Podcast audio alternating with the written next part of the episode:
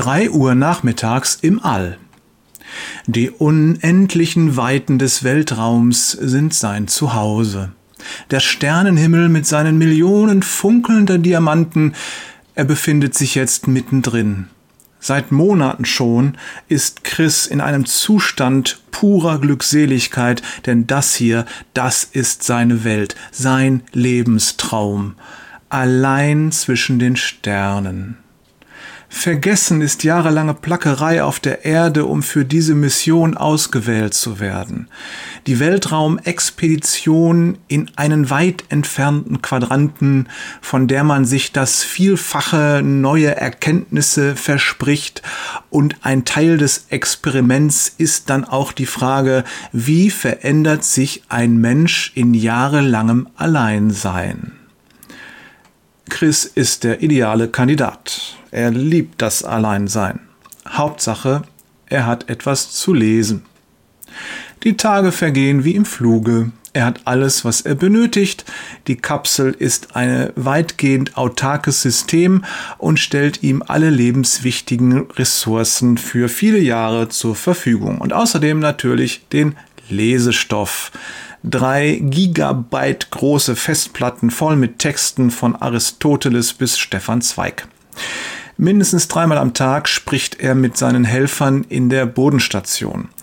Zumindest am Anfang.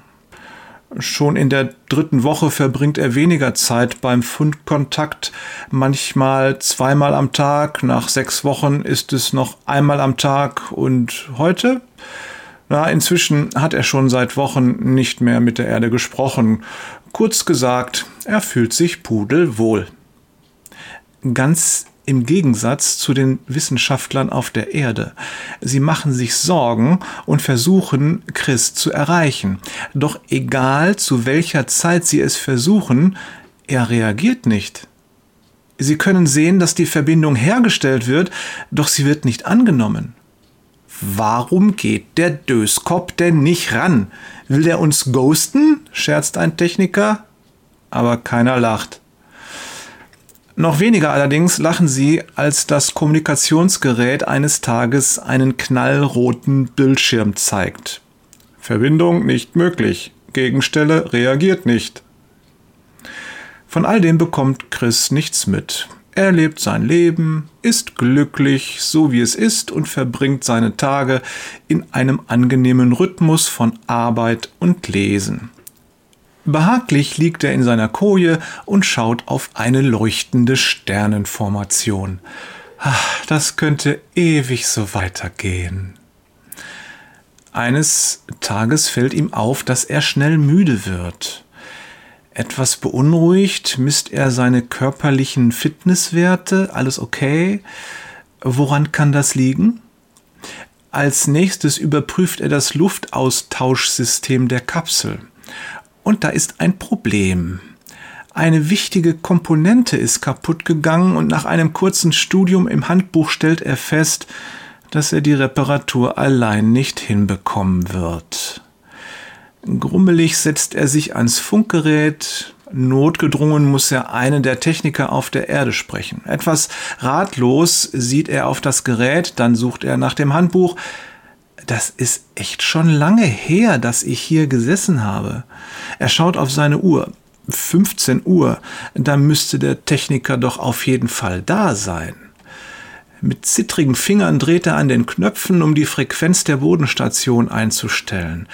Tief einatmen, dann drückt er auf die Sendentaste. Bodenstation Alpha, hier ist Chris auf der Expedition Kappa 3. Ich habe ein Problem mit dem Luftaustauschsystem. Beginnt er, doch seine Worte verhallen im Nichts. Er spürt, dass ihn niemand hört. Und in den Kopfhörern hört er nur das monotone Rauschen des Weltraums. Beunruhigt versucht er es mit verschiedenen Einstellungen. Hallo Alpha, hier spricht Kappa 3. Doch seine Versuche bleiben unbeantwortet. Seine Stimme ist das einzig Menschliche, das er hört. Aus den Kopfhörern dröhnt ihm nur ein monströses Schweigen entgegen. Ein eisiger Schauer jagt ihm über den Rücken. die Stille, die er bis gerade noch als friedlich empfunden hatte, wird zu einem erdrückenden Vakuum.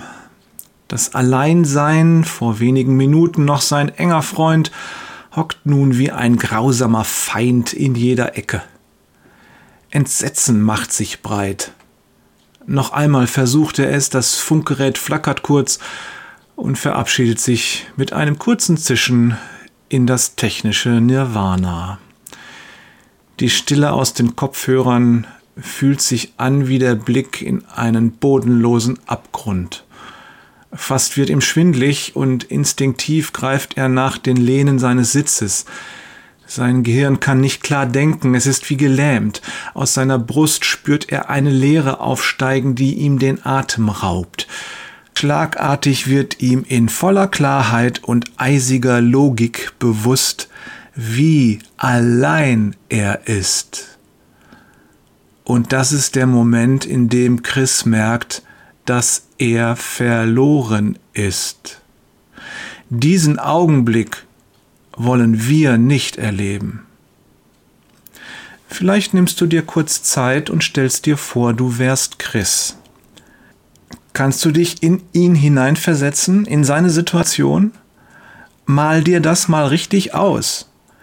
Wenn du das hinbekommst, dann wirst du ansatzweise dieses bodenlose Entsetzen spüren können, die Erkenntnis der Verlorenheit.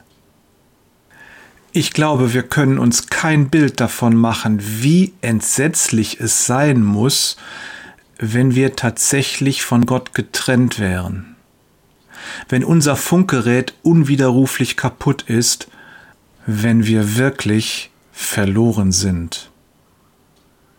Grüße von Jörg wird schwindlig bei dem Gedanken Peters und Thorsten, ah, mir wird kalt, Wader.